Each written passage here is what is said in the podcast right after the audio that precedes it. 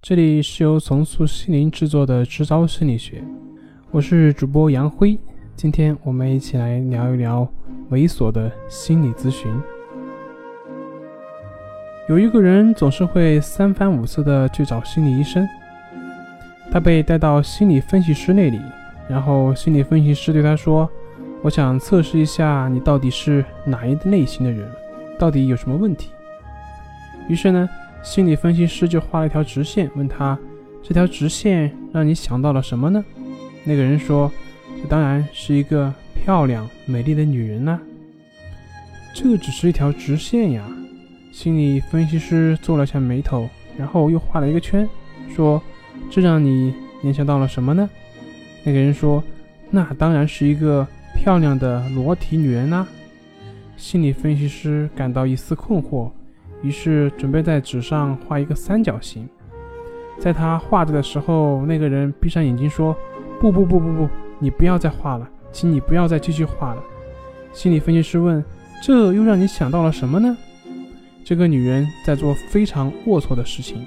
那个人说：“因此，心理分析师说，你头脑里好像全都是性。”那个人发火了，大声说：“你说什么？你说的是我吗？”还是你自己？是谁在纸上画这些龌龊的图像？是你还是我？你这么龌龊，怎么说是我呢？我们每个人都在看这个世界，但是实际上，我们只能看到这个世界在自己心里的那个投影，而这个心里的投影只有自己知道。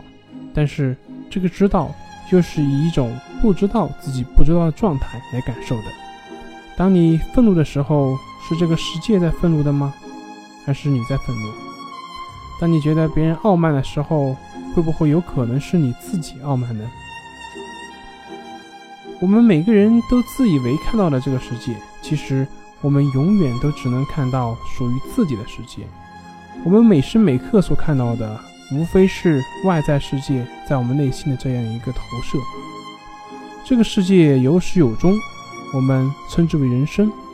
你是这个世界上当仁不让的主人，而当下就是构成人生这条线的点，而且是你唯一所在的那个点。